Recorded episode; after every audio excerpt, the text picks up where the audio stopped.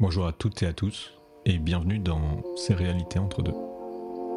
Entre deux moments de vie, plongez-vous entre deux mondes. Entre éveil et rêve, entre... euh, Le môle était tout.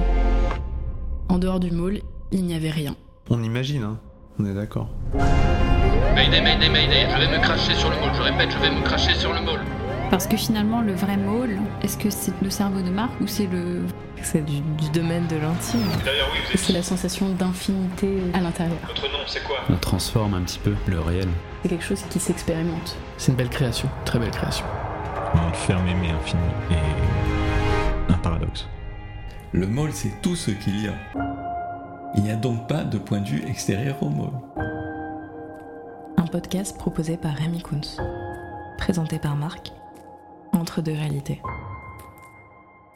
Silencieusement autre. Maya